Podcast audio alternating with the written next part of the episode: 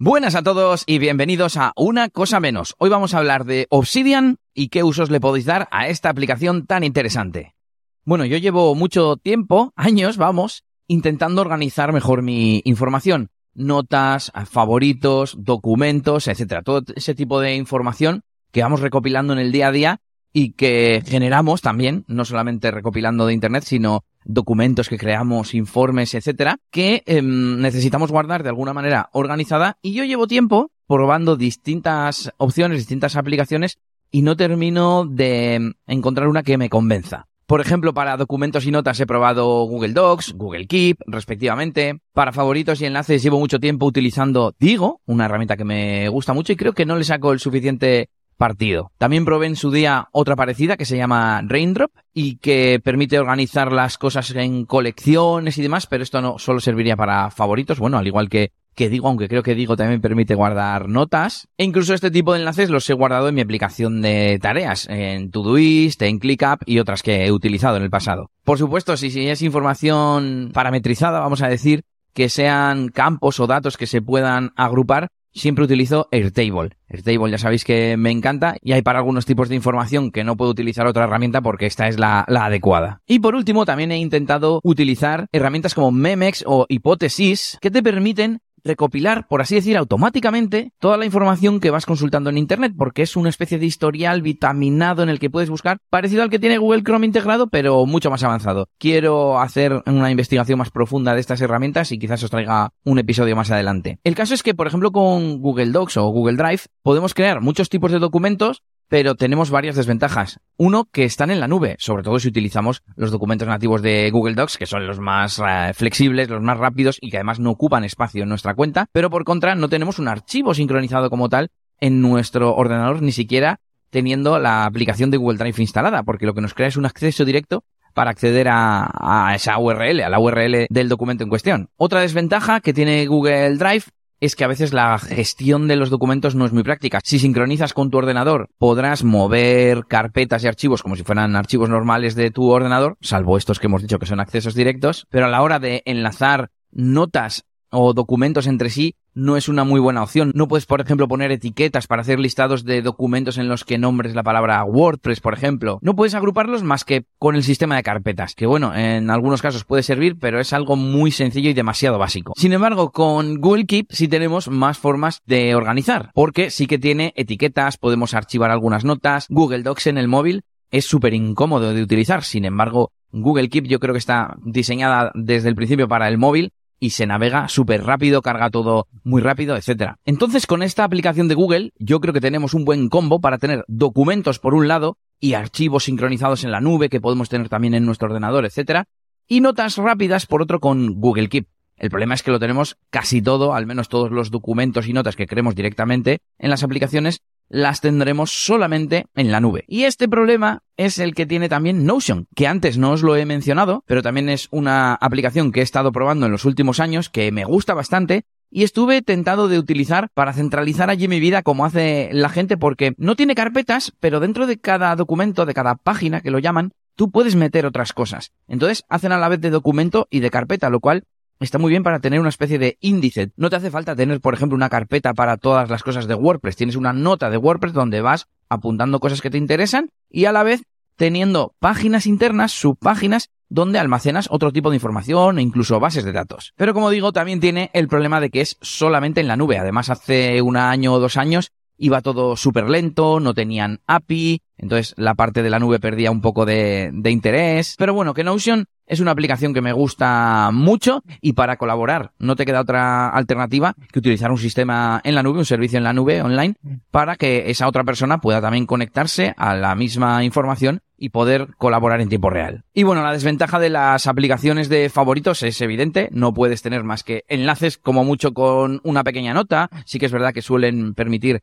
categorizar bastante bien con etiquetas, con carpetas, con colecciones, etcétera, pero no puedes tener documentos, no puedes tener notas largas que tú escribas para mantenerlas en el tiempo como un informe, un documento, etcétera. Y aparte, por supuesto, que está en la nube y no lo tienes en tu ordenador. Y es aquí donde descubrí la aplicación Obsidian. Gracias a un episodio de Weekly, el podcast premium de Milcar, conocí esta aplicación cuyo concepto base es que se maneja con archivos Markdown. Estos archivos de texto que con un formato especial permite ver ese documento o esa nota de forma eh, enriquecida, como un texto enriquecido de, de Word, para entendernos. La ventaja de esto es que estos archivos siempre los vamos a poder leer con cualquier editor de texto, los podemos compartir fácilmente. Hoy en día cada vez hay más compatibilidad con las aplicaciones para este formato, con el formato Markdown, por ejemplo, puedes pegar en Gutenberg, en el nuevo editor de bloques de WordPress, puedes pegar código Markdown y te lo interpreta perfectamente, así que esto es genial. ¿Y qué ventajas tiene esto?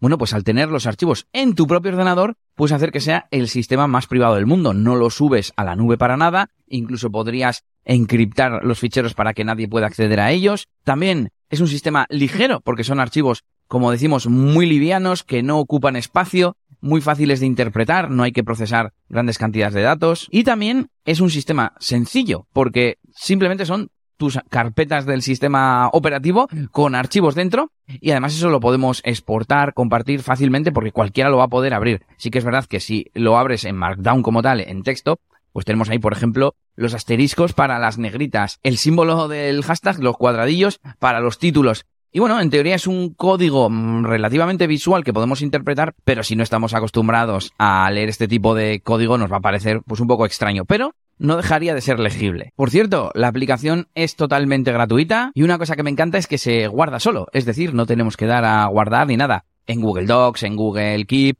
en cualquier aplicación en la nube, normalmente ya se guarda automáticamente. Pero bueno, por ejemplo, respecto a Word u otros editores que sean instalados localmente, pues tenemos esa ventaja que, que yo sepa, todavía no guardan de forma automática. Además, es muy configurable, tiene un montonazo de opciones, Casi todas las funcionalidades se pueden controlar a través de atajos de teclado que a su vez son personalizables. Es algo que, me encanta. Yo utilizo y he personalizado un montón de ellos, como por ejemplo localizar el archivo actual en el disco duro para arrastrarlo a otro sitio o lo que sea. Otro ejemplo sería pues colapsar secciones, ¿no? Tenemos una opción para que todo lo que esté debajo de un título se colapse y solo veamos el título. Pues esto lo podemos hacer con un botón en la interfaz o bien con un atajo de teclado, que es lo que yo suelo utilizar. Muchas de estas funcionalidades que trae de forma nativa las incorpora en forma de plugins. Es decir, que al igual que WordPress podemos extender las funcionalidades de la aplicación con plugins de la comunidad. Hay un montonazo en el repositorio oficial, pero sobre todo la propia aplicación trae algunos nativos que vienen a ser como módulos que podemos activar o desactivar según las características que nosotros queremos que tenga la aplicación. Para utilizar los plugins de la comunidad hay que deshabilitar, por así decir, el modo seguro, pero bueno, al fin y al cabo es como en WordPress. Son módulos más o menos revisados en cuanto a seguridad, pero Obsidian se protege con esta pequeña opción para que podamos utilizar todo ese ecosistema de plugins que hacen los desarrolladores de Obsidian. Pero antes de hablarte de los plugins, te voy a decir los casos de uso para los que los puedes utilizar, o al menos para los que yo lo utilizo. Evidentemente, el caso de uso principal es el de crear contenidos. Por un lado, textos largos, como por ejemplo la newsletter. Yo la newsletter la creo directamente desde Obsidian y luego ya la pego en el gestor de newsletters, que en mi caso utilizo MailerLite. De hecho, luego pego el contenido también en mi web, etcétera. Bueno, me gusta tenerlo aparte no me sentiría cómodo teniendo los textos que tanto me cuesta redactar solamente en la aplicación de newsletter en la nube, ¿no? Que es un poco a lo que os iba antes con el tema de, Google Drive o de Google Keep. Y también, que viene a ser el mismo formato, pues los artículos que publico en mi web o que publico en cualquier sitio que sea un poco largo, lo hago siempre en Obsidian. En Obsidian tenemos opciones de títulos, de formato, de listas, incluso de tablas, de forma muy sencilla, con lo cual no hay ningún problema para este tipo de función. Segundo uso que le doy a Obsidian, capturar. Esta es la parte interesante y que se equipara a Google Keep, a Digo, etc.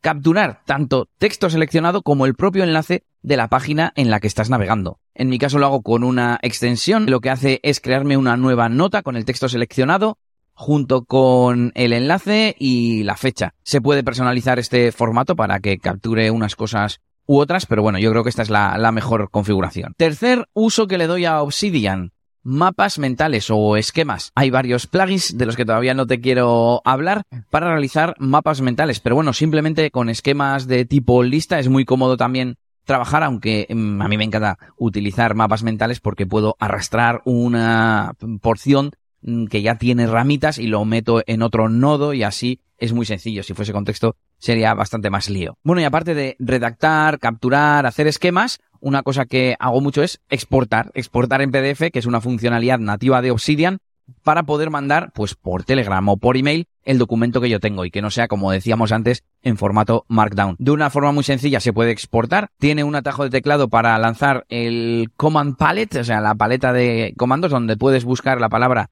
PDF. Aparece la opción Export to PDF y si la pulsas, pues te aparece un cuadro de configuración para elegir pues el tamaño del PDF, si quieres que el nombre del archivo sea el título, si quieres que sea vertical o horizontal y alguna otra opción. Le damos a exportar y listo. Bueno, y por último, un truquillo, una tontería, y es que como podemos utilizarlo para hacer un diario, Obsidian incorpora un botón para abrir la nota del día. Puede estar rellena o puede estar vacía.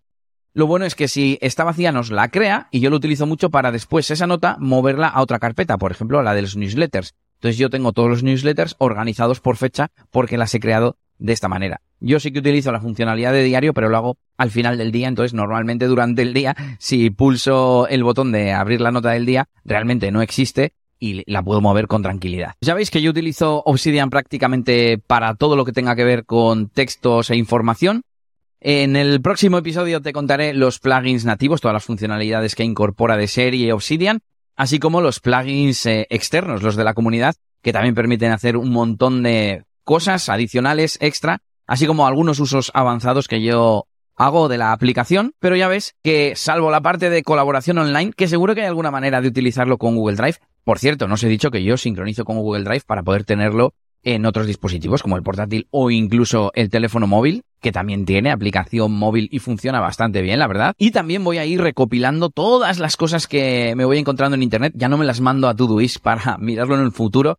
Muchas veces, salvo que sepa que es algo que quiero mirar, me lo guardo como recursos. Tengo una carpeta que es recursos, utilizo el sistema para de proyectos, áreas, recursos y archivo. La carpeta de recursos la podría compartir con cualquiera o coger, por ejemplo, dentro tengo una carpeta de WordPress con un montón de recursos y herramientas para WordPress y yo la podría compartir perfectamente porque no son documentos eh, privados que yo he ido generando, sino que son todas esas cosas que he ido recopilando.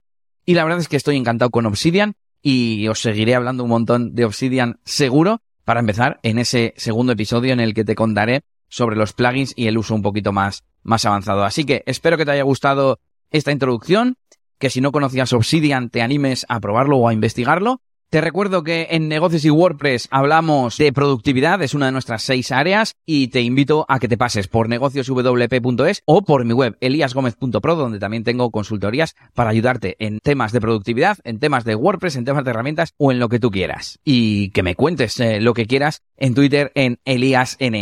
Un saludo y hasta la próxima.